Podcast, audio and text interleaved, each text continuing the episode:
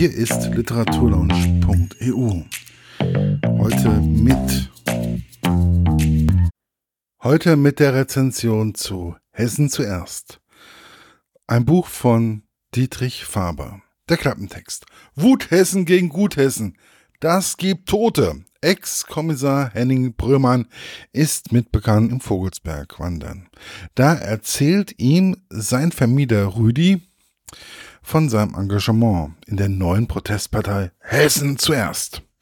Seit Rüdi arbeitslos wurde, hat er sich große Ziele gesetzt. Unter anderem ein Landtagsmandat. Man macht, nun macht Wahlkampf mit Slogans wie Kartoffelwurst statt Döner oder Make Oberhessen Great Again. Henning wird schnell klar, dass diese neue Protestpartei nicht allein auf Wahlplakate und Sonntagsreden setzt. Die haben irgendwas mit dem Flüchtlingsheim im Ort und tatsächlich fließbar Blut. Doch je genauer Henning hinschaut, desto rätselhafter wird das Bild. Kleinkriminelle Asylbewerber, hier ein unappetitliche Bürgerwehr dort, bei der auch ein alter Bekannter mitmischt. Und mittendrin eine unermüdliche Guthessin, die die weltweite Flüchtlingskrise alleine meistern will. Und Hennings Mutter, deren Witwensitz in Flammen steht, seitdem bei der Aquagymnastik der Blitz der Liebe eingeschlagen hat. Ein so komischer und ernst gemeinter Roman de, von Hessens Krimistar Dietrich Faber. Meine persönliche Rezension. Dietrich Faber kennt man. Wenn man aus Gießen und Umgebung kommt, selbstverständlich. Selbst die Oma sagt, ei, der war ach schon mal bei uns in der Kirche in Daviche. Spätestens dann wird einem klar, okay, den muss man mal lesen. Wenn ihn selbst die Oma kennt und der eigene Onkel, dann sollte man langsam mal die Bildungslücke auffüllen. Auch wenn man den Autor sehr wohl als Teil des Duos fabelhaft gut kennt. So kam das Buch gerade mal wieder zur rechten Zeit. Denn das Thema, es könnte aktueller nun wirklich nicht sein. Gut, die Partei Hessen zuerst, oder wie meine Oma sagen würde, Hesse erst, so viel Zeit muss sein, gibt es noch nicht. Aber in der Zeit einer AfD, warum sollte es da nicht auch eine Art AFH, Alternative für Hessen, geben, die sich halt Hessen zuerst nennt? Die könnte auch genauso gut Bayern zuerst oder Sachsen zuerst man nennen. Dies ist nun wirklich egal. Es könnte jedes Bundesland sein. Somit war es für mich einfach ein Muss, das Buch zu lesen. Der Nachbar und Freund von Henning Brömann, dem Ex-Polizisten aus dem Vogelsberg, ist einer der führenden Köpfe dieser Partei.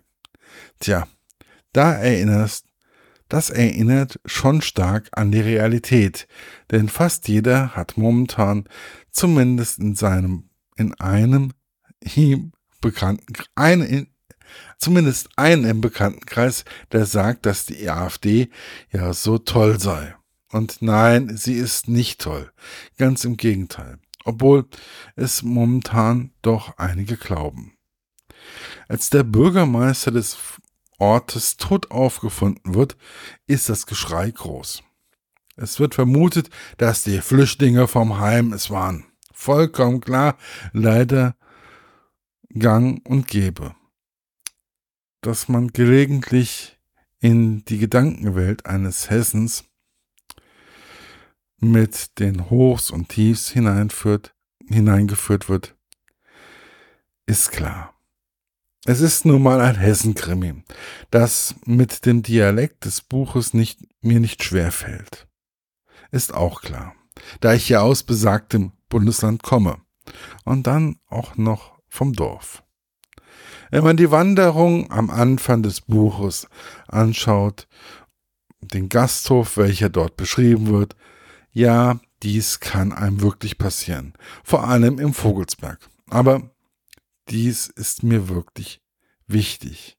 Man kann in solchen Gaststätten verdammt gut essen und man wird immer satt. Auch wenn wir Hessen manchmal vielleicht etwas stoffelig daherkommen, so haben die meisten doch das Herz am rechten Fleck.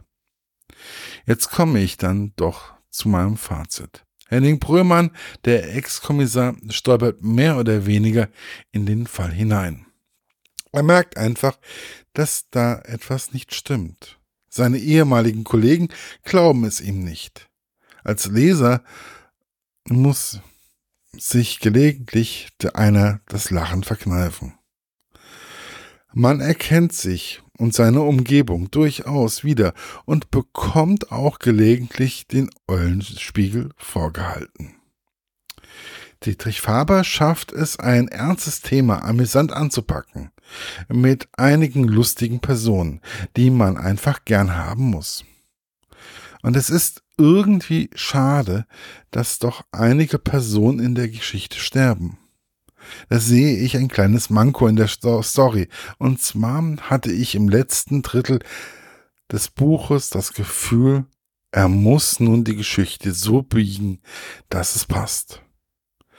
Ich hätte es besser gefunden, wenn er die Kurve schon etwas früher im Buch bereits angeschnitten hätte.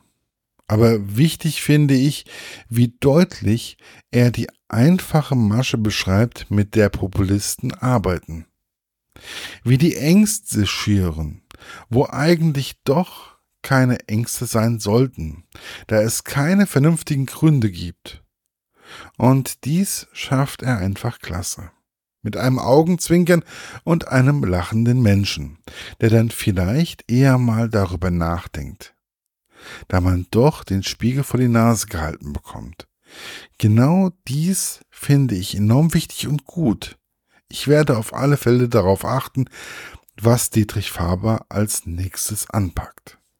Erschienen ist das Buch im Jahre 2018 im Rowold Verlag und kann für 10 Euro käuflich in jeder vernünftigen Buchhandlung erworben werden. Bis bald und ciao, euer Markus von literaturlaunch.eu. Das war's für heute. Bis bald bei der literaturlaunch.eu. Euer Markus.